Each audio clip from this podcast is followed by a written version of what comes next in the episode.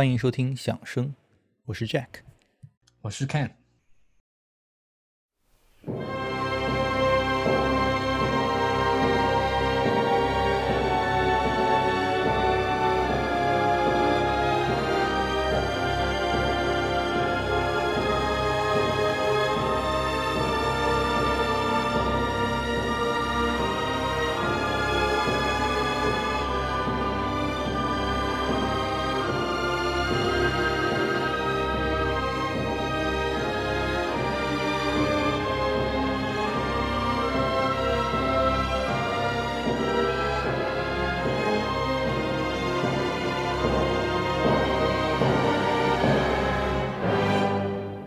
今天我们来聊一下德国音乐史上另一位扮演着举足轻重地位的一位作曲家，也是嗯德奥音乐史上我最喜爱的作曲家之一，那就是 Johannes Brahms 勃拉姆斯。他和我们之前讲到的呃巴赫还有贝多芬一同公认为是德国三 B 啊，因为这三个人他们呃首字母都是 B 打头。这三人呢，虽然身处不同的历史时期，但 somehow 呢，其实这三个人互相都有着那种千丝万缕般的联系啊。没错啊，这个勃拉姆斯的故事呢，大概是这样的：他的父亲呢是汉堡城市乐团的一个乐手啊，这个演奏的是 double bass 啊，就低音这个 bass。后来呢，娶了一个比自己大了十七岁的这个老婆啊。勃拉姆斯呢是他们的第二个孩子。大概率呢，勃拉姆斯是父亲启蒙了他的这个音乐教育。后来呢，他也遇到了一个非常不错的这个钢琴老师啊。据说呢，勃拉姆斯在一八四三年第一次登台。钢琴独奏会，而且取得了相当不错的这个成功啊！还有一个下面做这个美国的星探啊，说我把你包装成一个神童啊，你到美国跟我到美国去巡演。后来呢，也是被勃拉姆斯的这个老师啊，非常有 sense 的这个制止啊。看你要是说这个勃拉姆斯当时被这个打包运到的这个美国，哎，你说会会遭遇什么样的一个下场？也许他他就是写开始写电影音乐，实际上说不定就是啊，也有可能我们现在就会听到什么。查理·卓别林深受布拉姆斯前辈的这个影响，是吧？好的，我们先来听一段这个布拉姆斯最有名的一段这个旋律啊，短短两分钟的一个呃摇篮曲。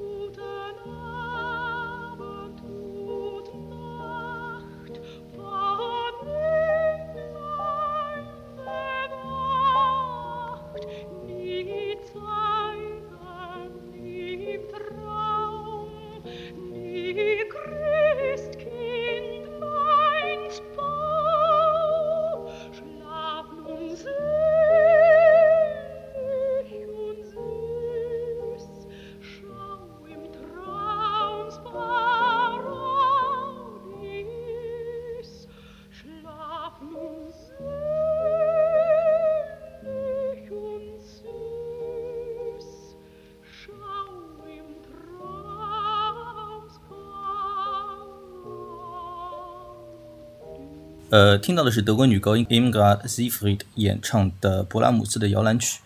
那回到勃拉姆斯的故事呢，他后来显然是这个老师啊，教勃拉姆斯这个神童也教不下去了，那就把勃拉姆斯交给了自己的老师，叫 Maxon 啊。呃，这个 Maxon 这个老师就更牛逼了啊，他是贝多芬的呃和舒曼的这个朋友啊，他也非常呃崇拜莫扎特，包括海顿和巴赫等等，可以说是注定要将德奥音乐的这个衣钵啊，呃亲手。交给勃拉姆斯去传承。那勃拉姆斯呢？除了跟他呃弹钢琴啊，弹了一级棒，呃，同时呢也开始大量的这个作曲。后来呢，这个老师 Max 呢，也是鼓励这个勃拉姆斯寄了一包自己做的这个曲，就寄给当时的这个德奥音乐硕果仅存的大师之一，就是 Robert Schumann，呃，也是这个 Max 的这个 personal friend。但是可能因为当时勃拉姆斯实在太没名气了啊，这个舒曼也不是很给这个老师面子，那连打开都没打开就给他退回来了啊。我觉得当时这个气氛也是很尴尬啊。那看来就是从历史到包括到现在，想要抱上大师的大腿，从来都不是一件容易的事。不过呢，就是另外一个大名鼎鼎的人物，很快就发现了勃拉姆斯他的天才。那就是我们之前聊过和门德尔松他一起呃复兴了贝多芬小提琴协奏曲的约阿希姆，他们俩一相遇后便建立了呃终生可以说深厚的友谊，啊，包括勃拉姆斯之后在写小提琴协奏曲后，可以说约阿希姆他在呃帮助了勃拉姆斯太多，呃两个人在之后的音乐生涯里呢也是经常的合作。好，约阿希姆对勃拉姆斯的评价呢有一个非常有意思的。一句话，他说：“Pure as diamond, soft as snow，就是像钻石一样纯洁，像雪花一样柔软。雪花一样柔软啊，soft as snow。嗯啊，这个评价真是让人难以想象两人之间发生了啥啊。好的，我们今天来再欣赏一下在勃拉姆斯生涯早期啊创作的一个钢琴三重奏，作品号是八啊，那其中的第二乐章。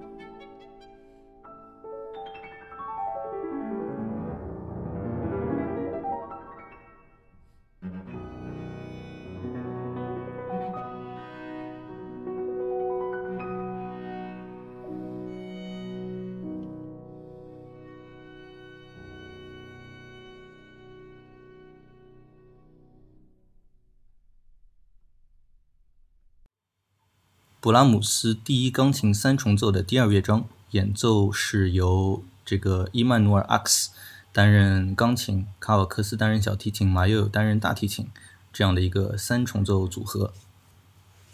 好，那么我们现在回到勃拉姆斯的故事。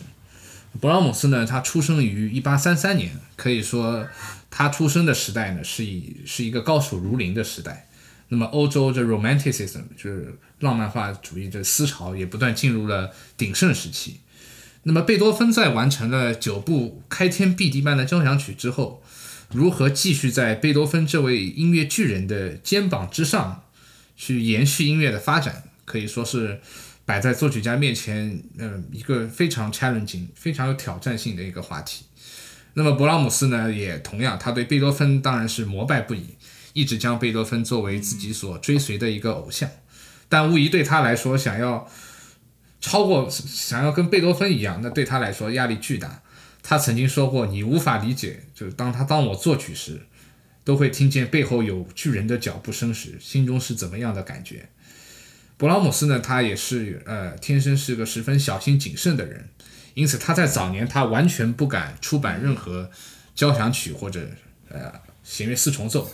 因为这两种音乐题材呢，在贝多芬手里都都达到了这种超凡入圣，对吧？就那种炉火纯青的境界，这没法搞了，是吧？这个贝多芬的确是非常的不给后人这个留活路啊。他死后的很长一段时间之内，我甚至觉得德奥音乐。经历了一段这个低迷期啊，呃，浪漫主义运动在德奥以外啊，像这个博劳斯有一个瓶颈啊，对对对，那段时间其实你看不到什么交响曲的这个出现啊，正儿八经的交响曲，你只能说，比如说德奥之外的那些伯辽兹啊，呃等人在引领着他往结构更加自由啊，内容更加具象的这个标题化的这个音乐。那个方向上发展了一会儿，那也有一些这个杰作是吧？柏辽斯的那个什么幻想交响曲，但坦白说，我觉得这也不是个办法啊。对于这个呃德奥的这个正统的交响曲创作来说，那如你所说呢，这个勃拉姆斯他自己一直不敢写交响曲啊，整天搞钢琴啊、室内乐啊，歌曲也写了一堆啊。此外的话呢，就是钢琴演奏，那这些的确做的太优秀了啊。他后来终于有一次这个机缘巧合，他有机会呃去舒曼的这个家里去演奏这个钢琴。那会儿的这舒曼也是，应该是已经在他的杜尔杜塞尔多夫时期了啊。舒曼那那会儿已经精神病发作，接近晚期了啊。听，啊这个听了几秒这个勃拉姆斯的音乐之后呢，他是兴奋的不行啊，把他的这个老婆，也就是人类历史上最伟大的钢琴家之一啊，克拉拉舒曼啊，很多人说克拉拉舒曼的这个钢琴演奏在人类历史上应该是可以排前三的啊。呃，他把克拉拉舒曼叫了过来啊，一起听，夫妻俩都听的是这个。呃，如痴如醉啊！很快，这个勃拉姆斯就成了他们的这个 family friend。这个舒曼呢，还亲自写文章赞誉勃拉姆斯，说这家伙就是啊，genius of the future 啊，未来的音乐天才。那呃，在此时此刻呢，可以说是勃拉姆斯终于得到了啊，这个老一代大师的这个钦点啊，整个音乐界也是 all eyes on Brahms。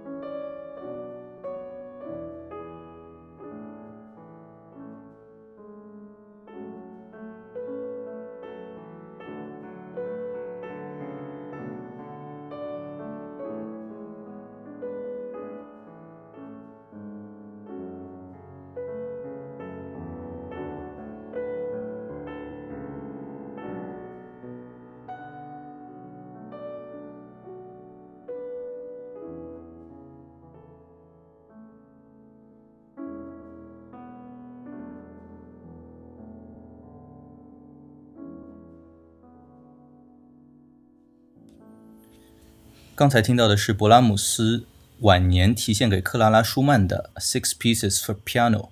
啊，这个六部钢琴作品中的 A 小调间奏曲，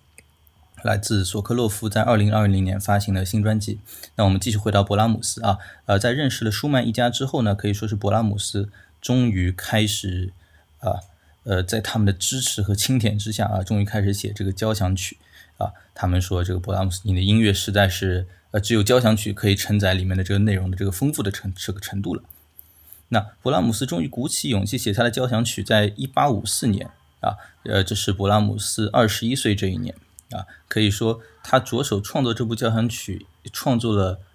又这样半个辈子，然后他又创作了二十多年，一直到了一八七六年，他才完成了这部作品。那 Ken，你来解释一下为什么他这样一部作品要要要弄要弄上二十多年？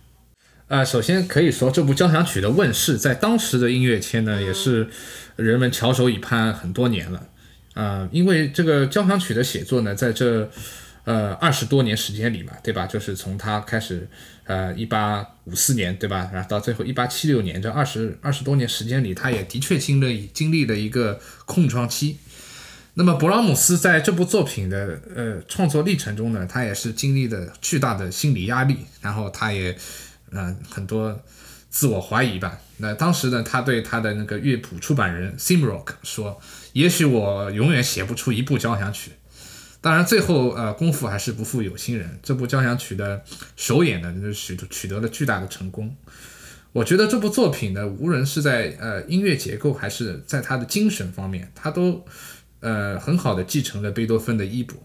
那么，十九世纪很著名的一个指挥家。汉斯·冯·彪罗曾经说，这部交响曲可以把它称为贝多芬第十交响曲。虽然大家都知道这是一个玩笑，但是我们都怎么说呢？Get where where it's coming from 啊，它它是有原因的，是吧？咱们今天后面也是会欣赏到这部交响曲的末乐章。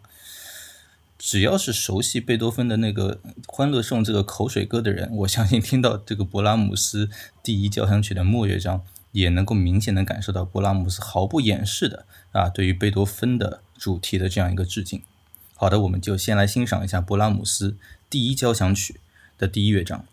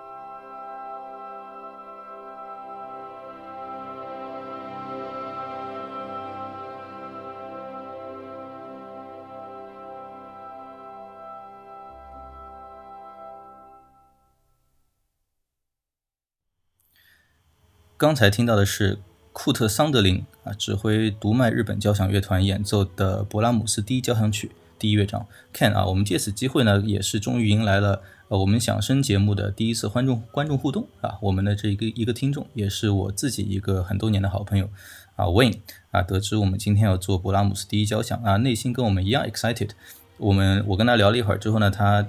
我觉得他有太多想分享的了，我就灵机一动，我说你要不发一段这个语音来啊，我加到我们的节目里面去啊，给我们的这个听众朋友们啊来谈一谈啊你对勃拉姆斯第一交响曲的热爱，我们来听听他想说什么。胡老师和 Ken 两位好，我是 Wayne，今天聊博一非常 excited，特此发来贺电。我是勃拉姆斯的铁粉，最开始我是通过贝六贝九喜欢上交响曲这个题材，后来顺着交响题材依次的听。就自然的听到了勃拉姆斯的第一交响曲。第一次听完的感受是，勃拉姆斯不是那个写摇篮曲的吗？怎么能写出这么强壮的音乐？听多了以后，我记忆最深刻的就是第四乐章，在展开部结束的高潮，那个震耳欲聋的不协和和弦，他自己奏着奏着就消解变成了一个和谐的和弦，变成了一个 C 大调的和弦。而这个转变，它不是通过。呃，引入一段强势的欢快旋律去覆盖这个话语权，而是通过直面它最核心的矛盾，这个这个这个悲剧，然后通过通过转悲伤为希望的方式，呃，达成了一种非常高明的呃音乐和解。每次听到这里，我都我都几乎落泪。这部交响曲陪伴了我考托福和考 GMAT，呃，一年多的全过程，给了我很大的精神力量。我个人推荐一下 DG 出的约胡姆和柏林爱乐勃拉姆斯交响合集里的博弈，那个应该是五十年代的录音，他的演奏非常好。最后祝响声越办越红火。好的，感谢 Wayne 啊，Wayne 他很喜欢这个文学，所以对这个音乐的点评也是相当的有深度啊。他还提到了这个呃托福 GMAT 的这个考培啊，让我。回想到了 那那些年我在新东方做老师的这个经历啊，我也是这个通通过做老师结识了你们这样一帮这个非常音乐非常应该说精神丰满的这个一些朋友啊。如果有更多的朋友想要给我们这个留言跟我们互动的话呢，也是可以在我们响声播客的公众号啊，在后台回复就可以。好，那么说到说回这部交响曲呢，也不得不提到呃布拉姆斯的另一位好友叫 Hanslick。呃，h a n s l i k 呢是当时奥地利非常有名的音乐评论家，那么他对勃拉姆斯的事业呢也是极力的支持，对于勃拉姆斯他想要回归传统的这个想法，他也是非常的认可。那么勃拉姆斯在第一交响曲中的确可以看到太多贝多芬的影子了，比如在这个调性上，他就首先运用了呃贝多芬常用的 C 小调，那么大家所熟知的贝多芬命运交响曲就是 C 小调。那相信大家从之前播放的呃第一乐章中就很能能很明显感受到这种和命运抗争的这种元素。那么最后的第四乐章这个终曲 finale 呢，可以说是这部交响曲的一个核心。呃，勃拉姆斯首先他写了一个长达三分多钟的一个影子，呃，其中比较特别的呢是那个他给乐团的圆号声部，他写了一段非常雄伟的一个独奏片段。呃，布拉姆斯他自己曾说这是来自阿尔卑斯山的号角声。我个人觉得呢，他好像，嗯，在那片混沌、在那黑暗中出现了对那种希望的一个召唤。那么在这段阴郁的影子铺垫后呢，他终于引来了这个由弦乐做出的这个主题。在句法上呢，就是和贝多芬第九的《欢乐颂》呢就非常接近。连布拉姆斯他曾自己都嘲笑这么说，连傻子都听得出来，这像贝多芬《欢乐颂》。然后最后这个乐章呢，它就结束在光明的那个 C major C 大调上，也延续了贝多芬从黑暗走向光明的这样的音乐哲学。今天的最后，我们来欣赏一下这部史诗级的交响曲——勃拉姆斯第一交响曲的中乐章啊，由东德大佬指挥家 Sweetner 指挥柏林国立管弦乐团，一九八八年在东京三得利音乐厅现场实况录音。